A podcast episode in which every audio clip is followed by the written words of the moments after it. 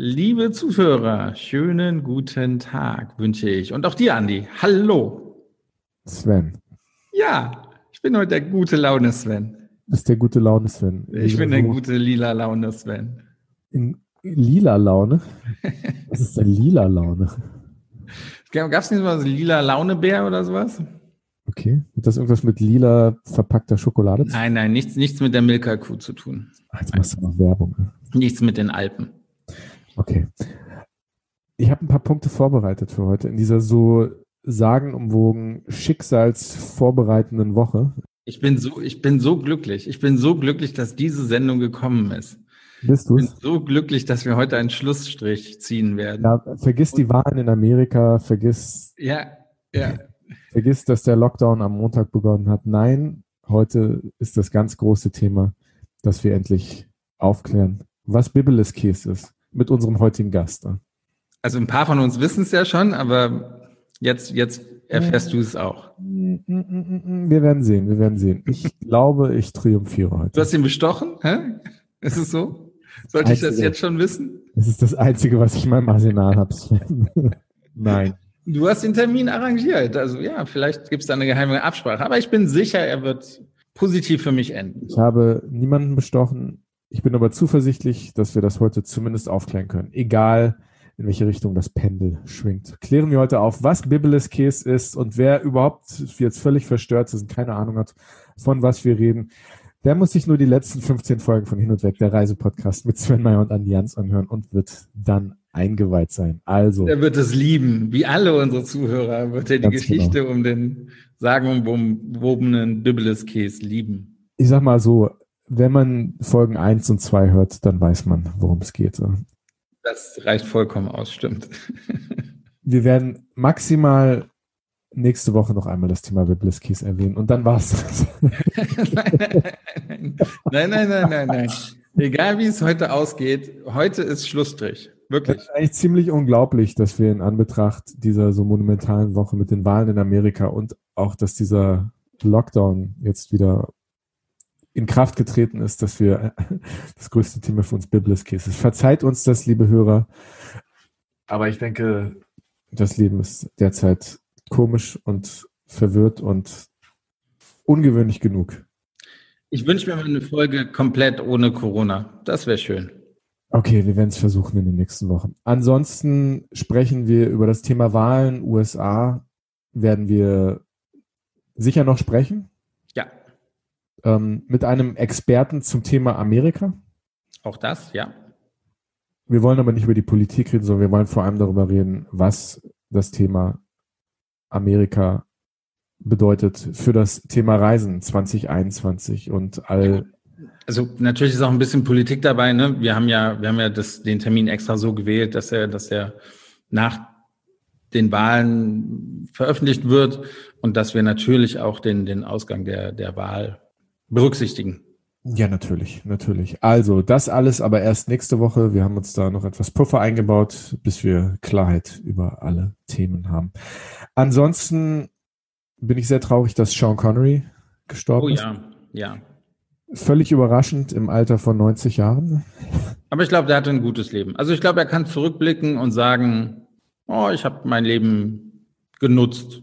Ja, was ich damit sagen wollte, mit 90 ist das sicher auch nicht äh, ja, genau. überraschend. Ansonsten, was mir aber beim Thema Sean Connery einfiel, natürlich äh, war er nicht nur großartig in den James Bond-Filmen, auch sehr großartig im Film Die Unbestechlichen Untouchables. Ne? Großartiger Film. Aber mir, mir fiel so ein, als ich mal so zurückgeguckt habe und mir auch so ein bisschen die Rückblicke auf Sean Connery im Fernsehen und im Netz angeguckt habe, äh, wie viel Sean Connery eigentlich so gemacht hat für das Thema Reiselust. Äh. Wenn man sich anguckt, also nicht, nicht Sean Connery, aber die James Bond-Filme, in denen er gewirkt hat, in denen, die dieser Glamour des Reisens in den 60er, 70er Jahren, immer exotische Locations, in die er gereist ist, auf die Bahamas und also irgendwie hat das doch Bock auf Reisen gemacht, ne? Ich kann mich heute noch und bin ich ein bisschen stolz darauf. Naja, auf jeden Fall ist das immer eine Geschichte, die ich noch gerne erzähle. Ähm, James Bond hat ja auch mal in Hamburg gespielt Aha. Also ein, ein kurzer Teil der Geschichte. Ja. Und oben auch im, darf man, darf man Schleichwerbung machen? Im Atlantik Hotel. Ja. in, in Hamburg und oben bei der Weltkugel. Ja. Tatsächlich hatten wir mal zusammen, oder gab es dich da schon? Mich gibt es schon eine ganze Weile. Äh, oben ein, ein Empfang unterhalb dieser, dieser Kugel. Ich weiß. Wo dann auch äh, James Bond gespielt hat. Und da hatten wir mal einen Sektorempfang. Mhm. Und genau, ich weiß gar nicht mehr, welche Folge das war von, von James Bond. Aber du als Hamburger weißt das natürlich. Ich kann dir das im Moment gar nicht sagen. Ja. Oh. Es war auf jeden Fall kein Sean Connery James Bond. Oder? Nein, nein. Äh, Pierce Brosnan war das. Ich glaube, es war Pierce Brosnan. Ja, ja, genau. Ja, ich weiß ja. aber nicht mehr welcher. Ich glaube, es war einer seiner letzten. Ne? Bestimmt. Auf jeden Fall haben die James Bond-Filme, und das ging ja mit, mit Sean Connery los, haben immer für viel Fernweh gesorgt. Exotische Locations, Strände und immer die Ankünfte an den Flughäfen und die Abholungen durch Felix Leiter vom, vom, vom CIA und so weiter und so fort. Also immer diese, diese ganzen, alles, was damit zusammenhing. Also wenn ich an James Bond zurückdenke und diese alten Filme, also das Thema Fernweh war für mich da immer ganz groß geschrieben. Ja, ja also Sean Connery, ähm, rest in peace. Ähm, ich wollte mich noch mal ganz kurz zum äh, Lockdown, der ja am Montag begonnen hat, äh, äußern. Ähm, wir hatten auf Instagram eine kleine Umfrage. Bist du für den zweiten Lockdown? Und es haben ungefähr etwas über 40 äh, unserer Instagram-Follower teilgenommen und davon haben sich 68 äh, gegen den Lockdown ausgesprochen. 68 Prozent. 68 Prozent. 40, 8, ja. ja, danke. 68, Wolltest du nochmal klarstellen? 68 Prozent der Umfrageteilnehmer haben gesagt, nein, sie sind nicht für den zweiten Lockdown. Und äh, ja, die restlichen 32 Prozent haben gesagt, ja, sie sind für den Lockdown. Wie gesagt, Montag begonnen, ähm, sehr kontrovers, ähm, unsere Branche und dazu zähle ich natürlich ähm, ähm, auch die Gastronomie, die Hotellerie im weitesten Sinne auch, denn das Essen und Trinken ähm, und Übernachten ist natürlich auch ein wichtiger Teil des Tourismus, sind natürlich ganz besonders hart von diesem Lockdown getroffen. Ich denke, wir werden nächstes Jahr sehen, was das bedeutet, wenn, wenn dann wirklich mal ähm, die Bücher aufgemacht werden und wir werden sehen, was das bedeutet für die Gastronomie. Ich glaube, das trifft sie härter, als wir jetzt sehen können. Und viele Gastronomen, die ich auch kenne in meinem Kreis, sagen, dass das, wie man so sagt, ein ganz kleiner Tropfen auf einen ganz, ganz heißen Stein ist, was jetzt auch an an Hilfen zur Verfügung gestellt wird. Das wird sich alles zeigen. Ich äh, habe. Ähm, Lass uns, also es ist ein schwieriges ja. Thema. Es ist wirklich ja. ein Thema, was, was uns ja auch schon seit den letzten neun Monate irgendwie begleitet. Ähm, es ist schlimm, es ist, sind schwierige Zeiten für, für viele.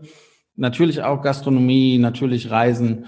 Ähm, aber ja. lass uns heute weiter gut drauf sein.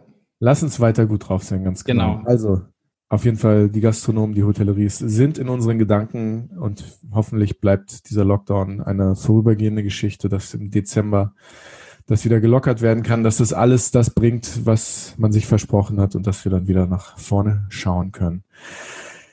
Sven, letztes Thema, bevor wir ähm, unseren Gast vorstellen. Ich habe gesehen, dass die FVW, also die führende touristische Branchenzeitschrift, gemeinsam mit dem DRV ähm, eine kleine Reise gemacht haben. Hast du davon gehört? Nein, ich habe ich hab nichts mitbekommen. Ich bin wirklich sehr im Stress wegen der DTM, die jetzt am, äh, heute stattfindet, am, am Donnerstag. Und da muss noch viel vorbereitet werden. Was, was, was passiert?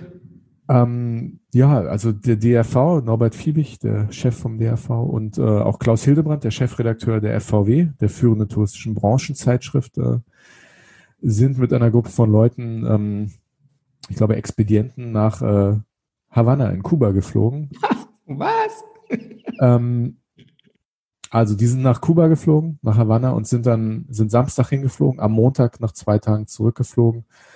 Ähm, es ist so ein ganz kleiner Mini-Shitstorm darum entbrannt, ob das A das richtige Zeichen ist, jetzt zum Beginn des Lockdowns nach äh, Kuba zu fliegen für eine Konferenz, eine ganz kurze Konferenz, ein Symposium zum Thema Tourismus und ähm, ob das in diesen Zeiten, diese Kurztrips auf der Langstrecke für zwei Tage, zwölf Stunden zu fliegen, ob das angemessen ist. Aber du hast da gar nicht von gehört, Sven, ne? Nein, nein, nein. Aber wie gesagt, ich war äh, weniger mit Newslettern beschäftigt.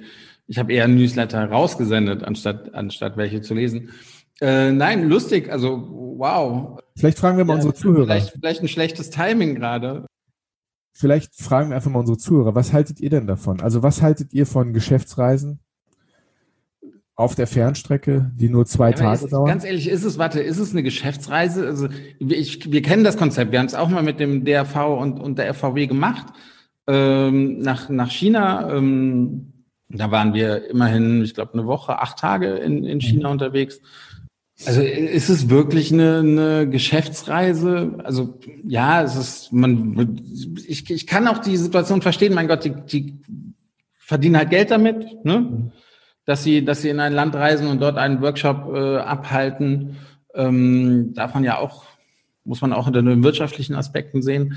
Ja, einfach schlechtes Timing, ist wahrscheinlich seit Wochen vorbereitet gewesen und es wurde eingeladen und so weiter und so fort.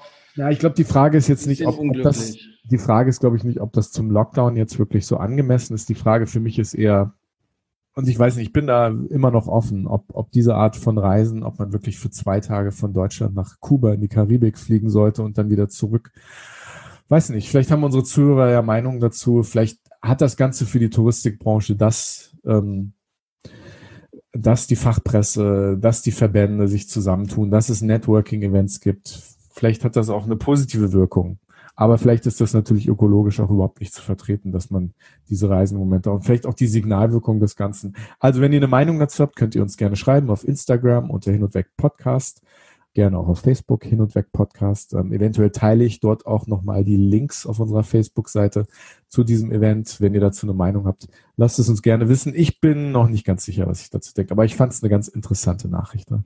Äh, definitiv. Und äh, bitte, wenn jemand mit dabei war und uns hört, bitte schreibt uns mal, wie es wie es gewesen ist, wie die Stimmung ja. da war, äh, wie es ist, Fernreise, äh, Fern also man muss ja auch Stunden im Flieger zu sein. Und in zwölf dauert es nicht ganz nach Kuba, aber man muss ja auch dazu sagen, im Moment, wenn man sich so die Fachpresse, die Newsletter anguckt, auch das, was auf Facebook, den Instagram-Kanälen los ist, es sind ja einige Expedientenreisen gerade unterwegs. Zum Beispiel ist eine große Reise eine Expedientenreise auf Barbados, eine deutsche. Das sind äh, deutsche Expedienten, die auf Barbados sind, die, glaube ich, vom Sandals Resort dort eingeladen worden sind, ähm, die dort, glaube ich, eine Woche verbringen. Verschiedene Famtrips, auch nach Malta, hierhin und dahin und, und ähm, wohin auch immer. Ne, was haltet ihr davon, dass zu dieser Zeit die Touristikexpedienten sich wieder auf den Weg machen und äh, ja, die Zielländer die Destination erkunden, darüber lernen, auch über die Hygienekonzepte. Schreibt uns gerne. Also mich würde das interessieren, was unsere Hörer dazu denken. Und wenn ihr bei einem dieser Trips dabei wart, lasst es uns gerne wissen. Also ich bin neugierig. Und Aber wo bist du mitgeflogen? Barbados, Kuba oder lieber doch Malta? Hm? Sven, wo ist es schöner als in Hamburg im November? Wo? Okay, also. Wir haben keine Zeit. Wir haben keine Zeit dafür. Jetzt kommen wir zu unserem Gast. Er ist gebürtiger Südtiroler und hat jahrelang das Marketing für Südtirol verantwortlich gezeigt. Seit 2017 ist er für die Marketinggeschicke von Schwarzwaldtourismus zuständig und heute wird er uns dabei helfen, aufzuklären, was Bibeles Kies wirklich ist und wie Schwarzwaldtourismus mit der derzeitigen Krise umgeht. Wir begrüßen einen großen Gewinner der Sommersaison hier bei Hin und Weg. Herzlich willkommen, Hans-Jörg Meyer. Hin und weg. Der Reisepodcast mit Sven Meyer und Andi Jans.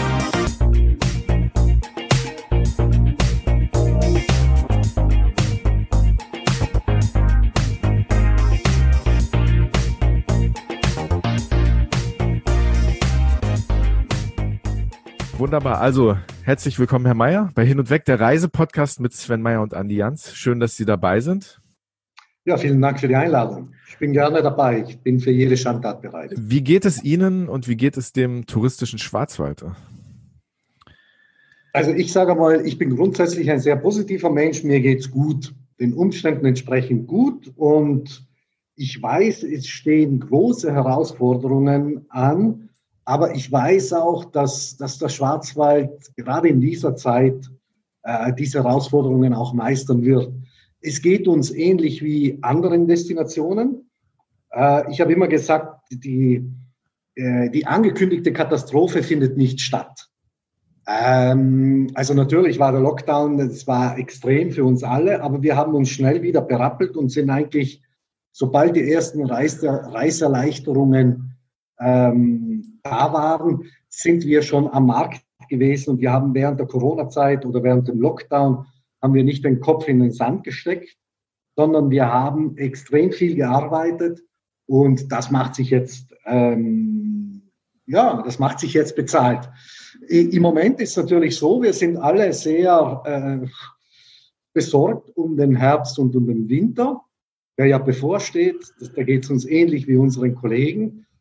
Äh, ja, aber ich habe auch keine Glaskugel. Ich weiß nur, die Grundvoraussetzungen hätten wir. Ich weiß, dass die Gastronomie und die Hotellerie, die können Hygiene. Und äh, deshalb äh, sage ich, Ärmel hochkrempeln, nach vorne schauen. Alles andere bringt uns ja nichts.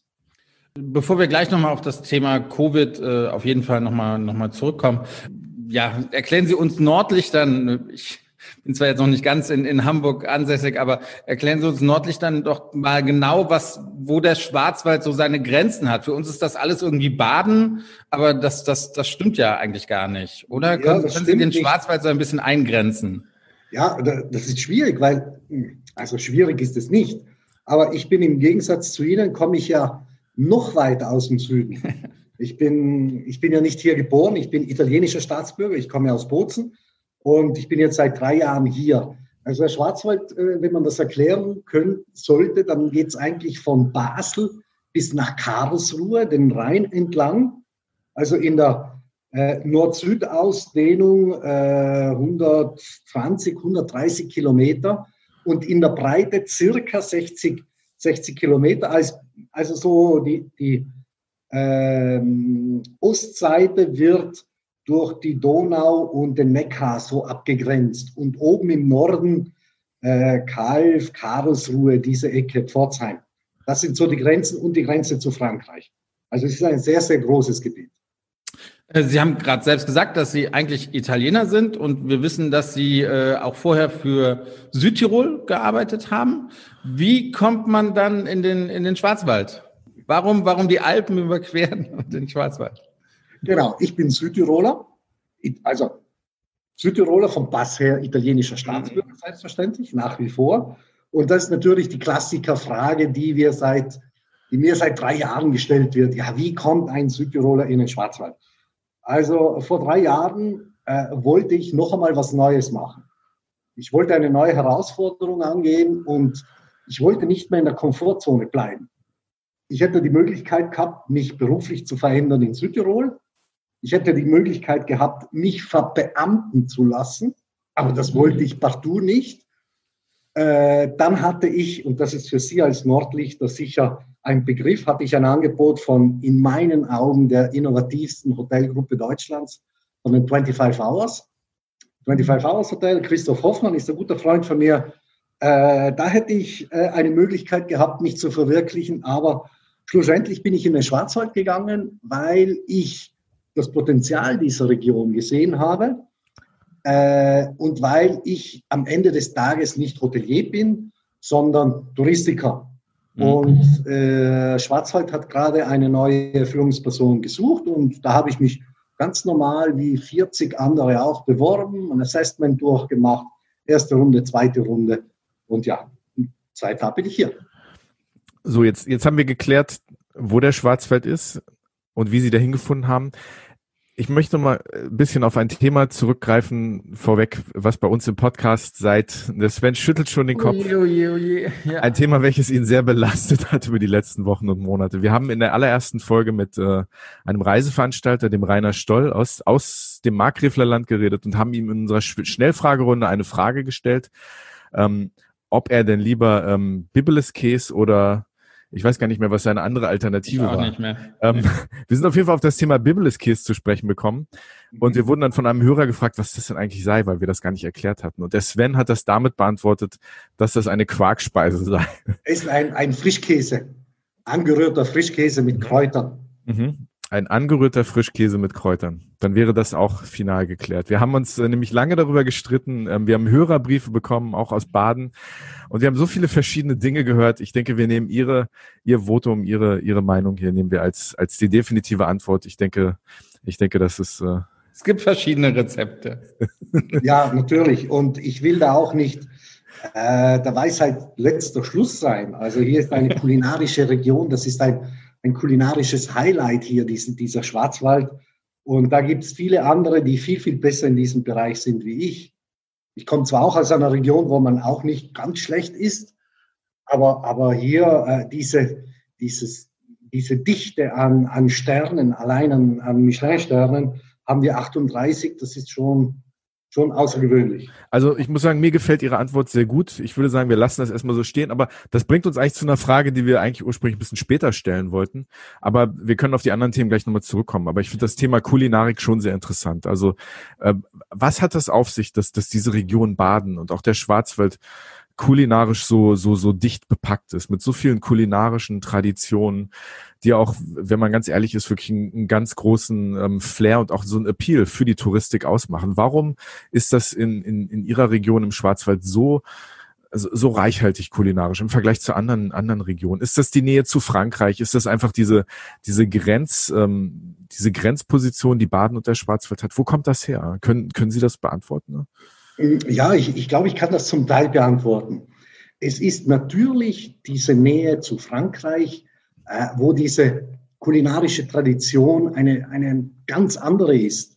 Es ist dieser, äh, dieser große Blumenstrauß an hervorragenden Produkten, die hier in Baden, im Schwarzwald äh, produziert, angebaut, verfeinert werden. Und es ist auch die Kreativität und dieser, dieser Menschenschlag hier, der immer, der immer tüftelt, der immer versucht, wieder was Neues zu machen, etwas besser zu machen.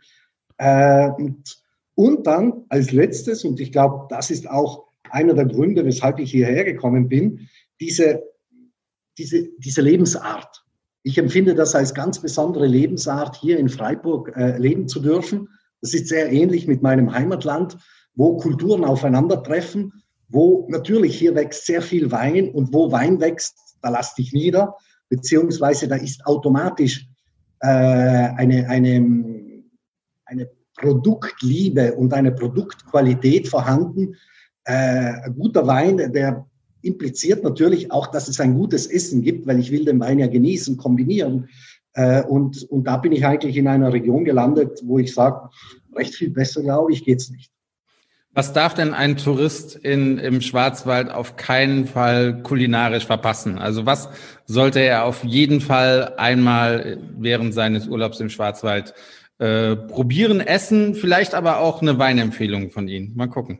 Okay, also ähm, ich glaube, äh, dass, dass vor allem die, die Gastronomie, die, die klassische badische Küche, dass die in den letzten Jahren noch viel wertvoller geworden ist, diese kleinen Kreisläufe, diese, diese regionalen Produzenten und was hier jedes Jahr entsteht und Neues entsteht, ist fantastisch. Das muss man unbedingt ausprobieren. Natürlich sollte man, wenn man im Schwarzwald Urlaub macht, sich auch mal ein Sternenrestaurant gönnen. Also wir haben hier die, also ich brauche nicht von der Traube Dombach sprechen und vom Barreis und von all den äh, besternten Lokalen. Das ist, das ist außergewöhnlich. Aber ich glaube, äh, die, die Produkte, diese Produktverliebtheit, diese Verliebtheit in die Qualität und äh, das noch regionaler zu machen, das leben ganz, ganz viele Köche. Schauen Sie die Vicky, äh, Vicky Fuchs vom, äh, vom Spielweg, die ja zurzeit überall gehypt wird und so weiter. Was die, was die so umsetzt, das ist, das ist fantastisch. Und ich glaube, äh, ich habe erst vor ein paar Wochen war für einen Monat lang ein Pop-up, eine, eine Pop-up äh, kulinarische, äh, ein Pop-up-Restaurant hier in Freiburg. Das sind zwei Freiburger Köche, die in der, jahrelang in der Welt waren, ganz junge, ganz, ganz junge, die hier für einen Monat lang ein Experiment gemacht haben und es war unglaublich. Ich hoffe, dass die sich hier mit diesem Experiment das fortführen, weil es war so kulinarisches Erlebnis habe ich schon lange nicht mehr gehabt. Und Weinempfehlungen, äh, da sprechen Sie mir natürlich aus, äh, aus der Seele. Ich selber bin in einer, einer Enothek groß geworden, also aufgewachsen so. Ich selber habe ein eigenes Weinprojekt, äh, schon seit fünf Jahren. Nicht einen eigenen Weinberg, aber ein eigenes Weinprojekt, das ich auch hier in, äh, in Baden fortgeführt habe. Und ich bin natürlich ein, ein Liebhaber der Burgunderweine. Weißburgunder, Grauburgunder und dann natürlich der Spätburgunder. Diese eleganten Weine, die an sich für den Winzer die schwierigsten Weine sind im Weinberg. Äh, nicht nur im Weinberg, sondern auch im Keller. Aber so elegante Weine, wie sie hier am Kaiserstuhl, in der Ortenau, äh, im Markgräfler Land äh, produziert werden, das ist, das ist was Außergewöhnliches. Und deshalb, ich bin immer noch am Suchen, weil ich finde jedes Mal wieder neue Geschichten. Ähm, das Motto vom Schwarzwaldtourismus ist herzerfrischend echt. Und das ist ja ein Appell an Authentizität, an, an Nähe, Emotionen. Wie, wie, gut geht das, wenn man jetzt mit neuen Hygienevorschriften, mit Auflagen, ähm, wie geht das, wenn man Maske aufhat, wenn man Abstand halten muss und generell vorsichtig sein soll, diese, diese Authentizität sozusagen auch, auch in ihr Marketing mit all dem, was sie transportieren wollen, rüberzubringen? Ne? Ich glaube, das funktioniert. Also diesen Slogan Herzerfrischend echt, das habe ich ja nicht, nicht ich gemacht. Das gibt schon seit, seit vielen Jahren. Die Marke ist etabliert. Wir bearbeiten die Marke vorsichtig weiter, entwickeln die weiter. Ich glaube, die Maske, äh, die wir aufsetzen müssen, äh, die hindert nicht die Emotionen, die, die Werte, die hinter dieser Marke stecken, äh, rüberzubringen. Wenn ich einen kalten Kopf habe, ich, ich habe so viele Haare, setze ich eine Mütze auf äh, und jetzt müssen wir uns halt gewöhnen. Äh, ich mag es auch nicht, aber wir werden uns jetzt sicher noch eine lange Zeit an diese Masken gewöhnen müssen, mit denen umgehen müssen. Zum Glück beim Essen und Trinken äh, kann ich es ja abnehmen. Aber ich glaube, das tut den, den Werten unserer Marke keinen allzu großen Abbruch. Hm. Wie sehen Sie denn die Zukunft? Also wir haben, äh, ja, wir sind jetzt Mitte Oktober, fast Ende Oktober. Fallzahlen steigen nicht nur in Europa, sondern auch äh, ja, in Deutschland sehr, sehr stark an. Wie sehen Sie denn oder wie blicken Sie denn dem Winter entgegen? Ähm, klar, Sie sagten es schon, niemand hat eine Kristallkugel. Aber was gibt es vielleicht Erwartungen, die Sie haben oder Ziele, die, die Sie haben? Äh, wie, wie bereiten Sie sich auf den Winter vor? Also wir, wir bereiten uns, wir haben natürlich schon unsere Kampagnen vorbereitet und äh, für den Winter haben wir relativ kleines Budget, muss man auch dazu sagen. Und die Kommunikation für den klassischen Winterurlaub, die findet eigentlich in einem Umkreis von ein paar hundert Kilometern statt. Also wir kommunizieren den Wintertourismus im Schwarzwald nicht in Hamburg und nicht in Berlin, weil äh, da wissen wir, das, das macht für uns keinen Sinn. Wir haben fünf Weltcups geplant, also von der nordischen Kombination über Skispringen, über Snowcross, über Snowboard. Ich hoffe, die, äh, die Veranstaltungen können stattfinden, aber wir müssen auch auf Sicht fahren. Also wie, wie es zurzeit alle machen. Wir sind vorbereitet, wir, wir arbeiten im Hintergrund und äh, ich gebe die Hoffnung nicht auf, dass wir, dass wir natürlich mit, mit Einbußen und, und äh, Rückgängen zu kämpfen haben. Aber ich glaube, der Schwarzwald wird auch nach Corona sein. Äh, planen Sie mit Weihnachtsmärkten oder nicht? Ich glaube, einige Städte, also in Deutschland, jetzt nicht im Schweizer, also weiß ich es nicht, einige Städte planen einen, einen Weihnachtsmarkt, aber dann mit äh, ja, geregelten Zutritt, Alkoholverbot und so weiter und so fort. Wie, wie ist die Situation im, im Schwarzwald? Also im Schwarzwald ist es ziemlich unterschiedlich. Es gibt einige Städte, die haben bereits schon vor einem Monat gesagt, nein, dieses Jahr kein Weihnachtsmarkt. Hier in Freiburg, ähm, ich habe mich heute mit der Direktor oder der Geschäftsführerin von äh, Freiburg Tourismus getroffen. Die sind noch am Überlegen. Ich weiß, dass der Weihnachtsmarkt in der Ravenna Schlucht, das ist einer der schönsten Weihnachtsmärkte Deutschlands, dass der stattfinden wird, weil dort ist ganz klar die Zugangsregelung, ähm, da kommt man sonst nicht hin, äh, da gibt es ein klares äh, Hygienekonzept. Also es werden einige stattfinden, aber ich weiß auch nicht, wie es in zwei Wochen aussieht. In drei Wochen sollten wir schon losgehen. Baden-Baden wissen wir nicht, war an sich geplant. Ähm, ich bin da mal gespannt, wie das werden wird, aber ähm, die Weihnachtsmärkte allein machen ja nicht den Wintertourismus aus. Wintertourismus äh, glaube ich, dass jetzt verstärkt alternative Wintersportarten wie Winterwandern, wie Schneeschuhwandern, wie Langlaufen und so weiter äh, in Anspruch genommen werden von unseren Gästen, weil da bin ich frei, da bin ich draußen. Äh, was natürlich herausfordernd sein wird, ist, wie funktioniert dann im Skigebiet die Gastronomie in den Hütten? Das wird noch eine große Herausforderung. Hm. Das ist sicher auch das, das, das Stichwort Après-Ski, das ist ja eigentlich so ein, so ein bisschen so ein schmutziges Wort geworden, ne? dass man, es bedeutet ja eigentlich nichts anderes, als dass man nach dem, nach dem Tag, am Ende des Tages mehr oder weniger zusammen gesellig entweder isst oder trinkt oder zusammen ausgeht, aber es ist so ein pauschaler Begriff geworden und ich glaube für viele Leute zu sagen, ich gehe irgendwo in Skifahren und abends gehen wir noch irgendwo hin, das ist jetzt mittlerweile auch so ein bisschen negativ behaftet, oder? Sehe ich das falsch? Ja, nein, das sehen Sie absolut richtig ich meine, wir haben ja alle noch die Bilder vom Ischgl im Kopf. Und äh, Tourismusdirektor von Ischgl ist ein, ein, guter Bekannter von mir. Und die planen dieses Jahr ganz was Besonderes. Ich bin einmal gespannt. Ich kann mir äh, ganz ehrlich gesagt einen Wintertourismus in Österreich ohne Après-Ski nicht so richtig vorstellen. Weil die sind die, die Weltmeister des Après-Skis. Das sind wir hier ganz, ganz kleine, kleine Fischlein äh, hier im Schwarzwald oder in anderen Regionen. Und da bin ich wirklich einmal gespannt. Äh, Sie hatten gerade eben gesagt, dass Sie für den Winter schon Kampagnen planen, aber natürlich mit reduziertem Budget und, und im Umkreis vom, vom Schwarzwald. Jetzt hatte ich so das Gefühl, dass der Schwarzwald definitiv ein großer Gewinner der Sommersaison geworden ist. Also dass ich hatte viele bekannte Freunde, die gesagt haben, nee, wir fahren dieses Jahr im, in, in, in Schwarzwald Dort haben wir noch eine Hütte gefunden, dort gehen wir wandern, dort gut essen, gut trinken. Das hatten wir auch schon, schon alles äh, angesprochen.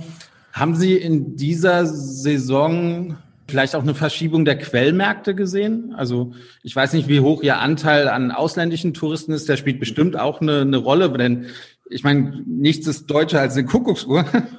Und äh, die hatten mal sehr viel mit dem Schwarzwald zu tun. Aber gab es da eine Verschiebung bei den, bei den Quellmärkten?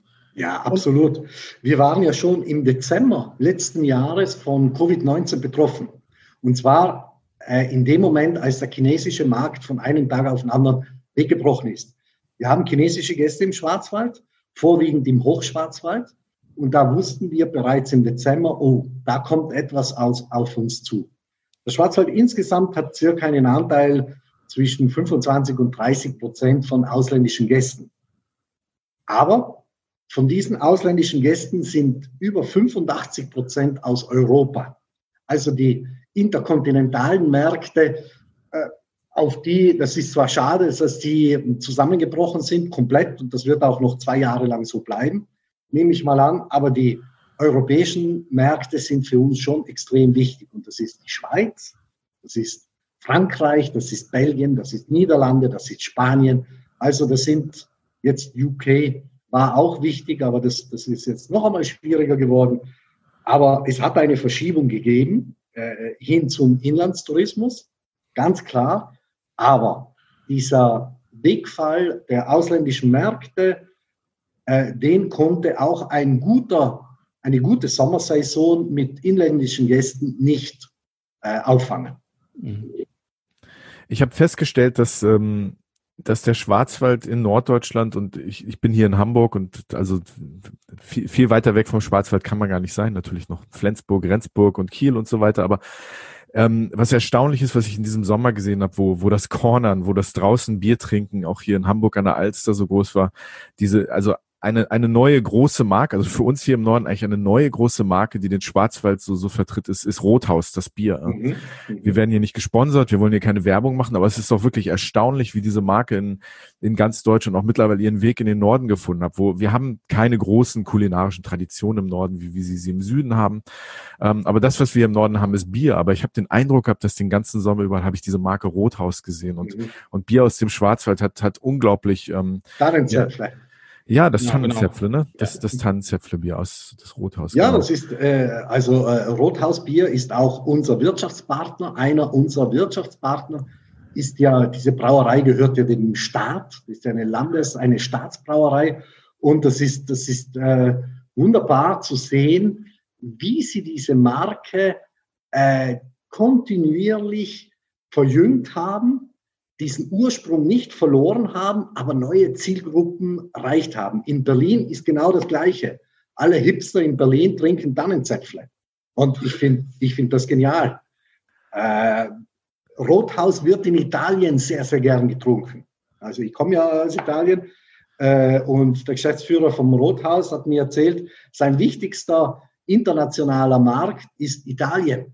Also Deutschland, klar, aber Exportmarkt ist Italien. Und die haben sich ja auch gewandelt vom Weintrinker zum Biertrinker. Hm. Wir haben, wir haben vor einigen Wochen mit, mit Ihrem Kollegen Michael Otremba gesprochen, der hier Hamburg Tourismus leitet. Und er hat ja schon sehr früh im Frühsommer angefangen, wieder die Pauke für, für Hamburg zu schlagen und, und, und Werbung zu machen, Imagewerbung auf, auf sehr vielen verschiedenen Kanälen. Mein Eindruck war, dass sie im Schwarzwald damit eigentlich nie aufgehört haben, Werbung zu machen. Und, und so der Eindruck war, dass der Schwarzwald natürlich auch durch seine, durch seine Markenkraft natürlich da, da wirklich einen eingebauten Vorteil hat. Aber war das ein bisschen Zweckoptimismus oder war Ihnen ganz klar, dass der Sommer, wenn Reisen wieder möglich ist, wahrscheinlich ganz gut laufen wird? Oder war das wirklich ziemlich offen für Sie? Nein, das war uns, äh, das war uns klar. Wir haben eine sehr starke Marke, eine sehr, sehr hohe Bekanntheit und äh, wir waren im Prinzip äh, etwas vorgewarnt durch China, durch unsere äh, Vertriebspartner in China wussten wir, oh, da kommt jetzt etwas auf uns zu. Äh, da, da waren wir schon ein bisschen in, in, in Wartestellung. Es hat uns nicht ganz kalt erwischt, muss man dazu sagen. Und dann der, der ausschlaggebende Punkt war, als die ITB abgesagt wurde. Dann haben wir innerhalb von drei, vier Tagen haben wir komplett umgestellt. Wir haben unsere Gesamtmarketingpläne über den Haufen geschmissen neues, äh, also äh, Krisenpläne entwickelt und wir sind sofort in den Angriffsmodus übergegangen. Also ich habe keinen Menschen ins Home, äh, also ins Homeoffice habe ich sie geschickt, aber niemand in Kurzarbeit.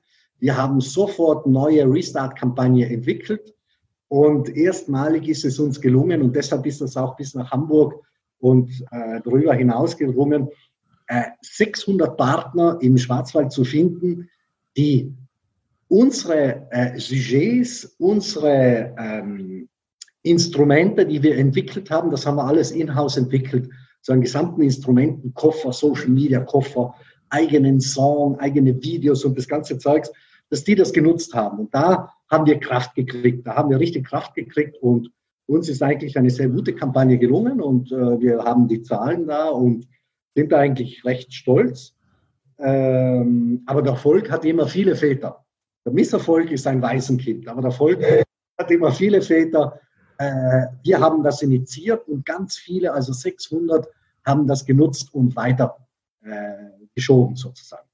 Wie, wie, wie kann man sich das vor? Also ich stelle es mir unglaublich schwer vor. Ja, wir alle haben, die ITB hat lange gesagt, dass es stattfinden wird, dann dummerweise am Freitag davor erst, erst abgesagt, war für alle erstmal, wir alle wussten es eigentlich irgendwie schon, aber, aber dass es dann so kurzfristig ist, erstmal überrascht.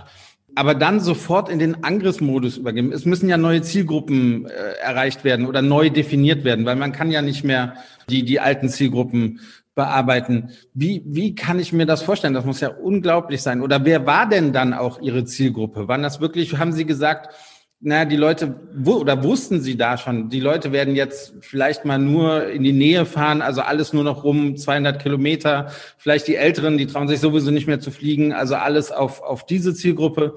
Oder, oder wie, wie war da Ihre, Ihre Vorgehensweise? Also wir, wir haben sofort erkannt, hm, also diese Reiseerleichterungen äh, werden so konzentrisch sein. Das mhm. heißt, am Anfang be bewege ich mich im im regionalen Bereich, dann im überregionalen Bereich, dann äh, im nationalen Bereich, dann im europäischen Bereich und erst in ein, zwei Jahren interkontinental. Wir haben unsere Zielgruppen definiert, aber was wir gemacht haben, war, wir haben parallel dazu analysiert, war, welches Mediennutzungsverhalten haben unsere definierten Zielgruppen. Wann nutzen sie das Medium Radio, wann nutzen Sie das Medium Podcast, wann nutzen Sie das Medium Print, Online und so weiter. Und darauf haben wir einen sehr, sehr detaillierten äh, Medienplan gestellt, äh, wo wir neue Methoden, äh, also Location-Based Marketing, äh, also äh, Dinge ausprobiert haben. Äh, Digital Out of Home zum Beispiel in gewissen Großstädten sind erst die Botschaften von uns ausgespielt worden wenn wir in Echtzeit die Daten bekommen haben, eine gewisse Menge an unserer Zielgruppe ist jetzt da. Also das war, wir haben neue Methoden äh, ähm, initiiert. Wir haben Autokino gemacht. Wir waren die Ersten, die in den Autokinos, im Mai waren irgendwie Autokinos, da haben wir unsere Spots laufen lassen. Und äh, ja, und, und so ist es, ist es uns gelungen, äh, sehr schnell gute Zahlen zu erreichen. Und dann war es auch ein einfaches, Partner zu überzeugen. Jetzt schau, wir sind der Dampfer, der Eisbrecher. Äh, schließ dich an uns an, weil wir haben qualifizierte, durch Cookies und so weiter, haben wir ganz genau gewusst, aha, die haben sich schon einmal, die sind schon einmal in Berührung gekommen mit unserem Brand, mit, mit unserer Image-Kampagne. Also, und jetzt machen wir Performance mit unseren Partnern und da ist natürlich Call to Action und so weiter viel, viel höher. Und damit haben wir es geschafft, mit wenig Mittel wenig Streuverlust zu produzieren. Denn, das möchte ich schon aus, auch sagen, unsere Mitbewerber im Ausland, die hatten die touristische Bazooka auf dem Tisch. in, in äh, Millionen Euro ausgedrückt. Ja. Sie vertreten Darf ich eine, bevor, Entschuldigung, wenn ich da, wer, wer, wen sehen Sie denn als Konkurrent? Also wer, wer ist denn Konkurrent zu den urtypisch deutschen Schwarzwald? Also natürlich meine Heimat, ist ja ganz klar. Das ist diese, Wie schwer fällt es Ihnen dann für den Schwarzwald-Tourismus? Ja, das ist diese Herausforderung, jetzt meine Kollegen in Südtirol ein bisschen zu necken. Die hatten zusätzliche Mittel, vor denen würde ich träumen. Die hatten zusätzlich 33 Millionen Euro. 33 Millionen. Äh, und äh, Vorarlberg, äh, Graubünden, Kärnten, das sind alles so unsere Mitbewerber, unsere Mitkonkurrenten, mit denen ich mich, äh, oder auch Tirol natürlich, Bundesland Tirol, mit denen ich mich irgendwo in gewissen Bereichen auch äh, konkurriere. Das heißt, dass sie in den Schwarzwald gegangen sind, ist eigentlich vielleicht eine ganz logische Konsequenz, weil sie, weil sie die Konkurrenz, die mit den, Wettbewerb so gut kennen, ne? Und, und im Endeffekt äh, wäre etwas ganz anderes gewesen, als wenn sie Tourismus fürs Wattenmeer gemacht hätten. Ne? Ja, das wäre ja. vielleicht ein bisschen schwieriger gewesen für mich. Äh, aber, aber das war dann die Entscheidung der, ja. äh, der Gremien und so weiter, mich zu nehmen, statt ja. irgendjemand anders. Wir haben natürlich da auch ein bisschen äh, damit gerechnet ich will da nochmal ansetzen. Sie vertreten mit dem Dachverband Schwarzwald Tourismus ähm, dieser Marke über 300 Gemeinden. Ähm, Sie sind eine GmbH und viele Tourismusbehörden in Anführungsstrichen in Deutschland sind ja mittlerweile Gesellschaften äh, mit beschränkter Haftung, ähm, sind, sind nicht mehr Behörden als solche. Oft gibt es aber nur einen Gesellschafter und Sie sind hier nun sozusagen für über 300 Orte zuständig, ähm, die alle und der Schwarzwald ist. Ich muss dazu sagen, mein Vater ist aus Freiburg. Ich bin oft da gewesen als Kind. Also ich, ich bin auch als kleiner Bub schon mal in Freiburger Blech, Bächle gefallen und so weiter. Oh. Sie wissen, was das bedeutet. Das weiß ich, ja. ähm, und ähm, der Schwarzwald ist sehr vielseitig, auch wenn das vielleicht von außen, wenn das alles nach Bollenhut aussieht und, und nach, nach Wein, aber es, es gibt doch wirklich auch, auch regional große Unterschiede. Und wie Sie gesagt haben, das ist ein, ein relativ langes Gebiet. Wie kriegt man all diese Interessen unter einen sozusagen Hut, einen Bollenhut? Genau. Wie, wie, wie läuft das? Das ist ja doch wirklich eine, eine ganz große Abwägung. Diese ganze ja, das ist, das ist eine Riesenherausforderung. Es ist die größte Flächendestination Deutschlands. Mhm. Äh, es, ich muss aber äh, richtigerweise dazu sagen, die 321 Kommunen sind nicht Gesellschafter. Gesellschafter okay. sind die Landkreise. Okay. Das sind dann nur, nur mehr 16. Also äh, mit 321 Bürgermeistern, das wäre, glaube ich, zu schwierig. Mit 16 Landräten äh, ist, das, ist das okay. Äh, es ist ein heterogenes Gebiet, das ist richtig. Und das ist die Herausforderung. Das, das habe ich als Herausforderung gesehen. In meinen Augen ist es, ist es relativ, relativ einfach, ein homogenes touristisches Gebiet zu vermarkten. Wie ein klares Tal in, was weiß ich, das Ötztal äh, oder das Zillertal, wo das Angebot mehr oder weniger durchgängig ist und der, dem Gast ist eigentlich relativ egal, wo er ist, weil das Angebot ist überall dasselbe. Bei uns ist das etwas anderes. Wir haben natürlich ein sehr, sehr breit gefächertes Angebot mit einigen USPs, die es sonst nicht gibt. Und das war die Herausforderung. Aber ich glaube, hier war Corona Hilfe für uns. Äh, ich war im, in nicht täglicher, aber in äh, wöchentlicher Abstimmung mit meinem Vorsitzenden per WhatsApp. Wir haben keine Sitzungen gemacht. Wir haben, die haben vertraut und wir sind marschiert. Und wir haben Entscheidungen so schnell herbekommen, wie sonst nicht möglich gewesen wäre. Wir haben innerhalb drei oder vier Wochen eine, eine komplett neue Kampagne auf, äh, auf die Beine gestellt. Das wäre in den anderen Jahren nicht möglich gewesen. Ich hatte hier das Vertrauen meiner Gesellschafter. Äh, ich glaube, sie sind auch nicht enttäuscht worden. Und da konnten wir erstmal richtig zeigen, was wir können. Wir sind ja während dem Lockdown, sind wir umgezogen. Ich habe neue Büros bezogen, haben hier ein Kompetenzzentrum gemacht, äh, ganz ein anderes Arbeiten, ganz ein mobiles, flexibles Arbeiten ist jetzt möglich. Und da haben wir gezeigt, was wir alles können. Denn wir haben im Prinzip diese Kampagne mit ein paar Hilfen durch Agenturen, haben wir alles selber gemacht. Also Media Buying, die, die Landing Pages, die Analytics-Geschichten, das alles haben wir selber gemacht.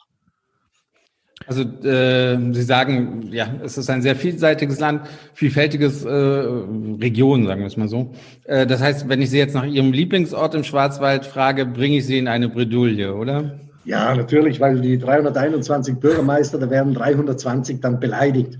Aber es, es gibt. Dann fragen wir ein bisschen allgemeiner. Warum sollten wir im Winter, jetzt im Winter oder vielleicht dann auch im, im Frühjahr im Schwarzwald Urlaub machen? Also ich würde sogar schon sagen, jetzt im Herbst. Wir haben heute fast 20 Grad gehabt. Also äh, meine Assistentin hat sich heute freigenommen, die ist äh, Mountainbiken gegangen. Also man kann jetzt noch hervorragend, wirklich wunderbar äh, im, im Außenbereich äh, wandern, Radfahren, Mountainbiken.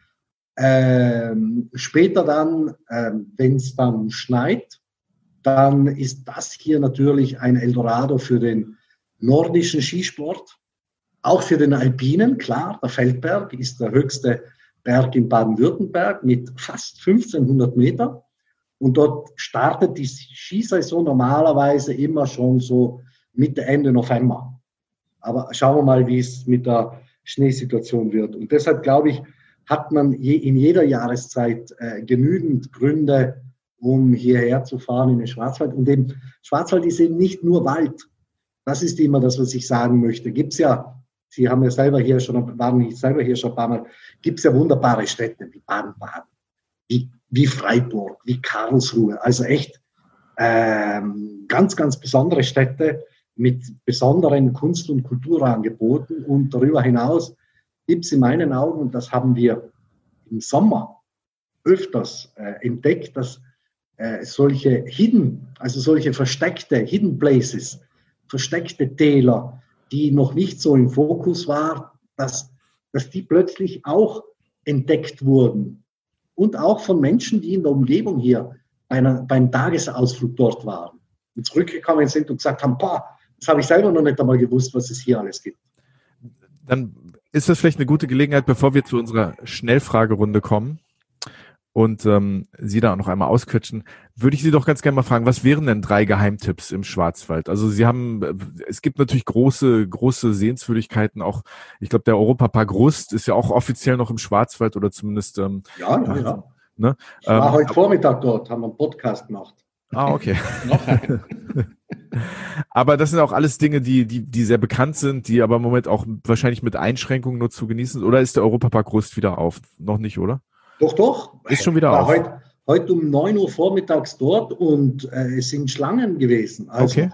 Äh, der ist durchgehend offen, also im Moment noch. Ist geplant, keine Winterpause zu machen. Hm. Das Rolantica, diese, diese diese Wasserwelten, die, die laufen hervorragend. Äh, dann dieser neue, dieser dritte Park sozusagen, UB, dieser virtuelle Park, erfreut sich äh, großen Zulaufs. Also er ist definitiv offen und äh, macht auch Spaß, weil dort, auch dort sind die Sicherheits- und Hygienekonzepte, die können das. Aber es ist kein Geheimtipp. Was wären denn so? Nein, ist kein Geheimtipp. Was, was wäre denn so ein, so, ein, so ein Geheimtipp oder zwei oder drei, wo Sie sagen würden, das lohnt sich, äh, diese Ecke, die noch nicht so bekannt ist, mal Also was nicht, nicht so bekannt ist und was in meinen Augen wunderschön ist, das kleine Wiesental. Das kleine Wiesental im südlichen Schwarzwald, sehr, sehr idyllisch und also da haben Sie auch die Möglichkeit, sich so kleine Häuschen zu mieten. Äh, dann natürlich der Hochschwarzwald, alles, was mit, mit Sport, mit Wintersport zu tun hat, die sind, die sind perfekt aufgestellt. Äh, diese, diese freien Flächen, äh, diese Hochebenen. Äh, ein, ein Tipp zum Mountainbiking neben dem Hochschwarzwald ist Bayersbronn. Nicht nur bekannt für seine Gastronomie, da gehe ich auch gerne hin zum Biking. Und äh, ich persönlich liebe ja Baden-Baden. Es ist einfach so eine kleine Weltstadt. Mhm. Irgendwie, äh, ich lebe hier in Freiburg und, und es gefällt mir extrem gut, aber ich fahre immer wieder gerne nach Baden-Baden. Das ist, das ist so besonders. Mhm. Good, good life. Mhm. Also ein, ein neuer Geheimtipp Baden-Baden. Ja, neu. Neu ist das nicht. Ja, der, als Geheimtipp ist es neu. Als Geheimtipp, ja. Sehr gut. Dann kommen wir zu unserer Schnellfragerunde. Sven, möchtest du beginnen? Also kurz für Sie, wir stellen eine Frage mit zwei Alternativen und Sie müssen sich spontan für, für eine entscheiden. Ja? Südtiroler Speck oder Schwarzwälder Schinken? War klar, dass die Frage kommt, oder? Das war klar. Schwarzwälder Schinken. Auch ein Sehr Geheimtipp. Gut.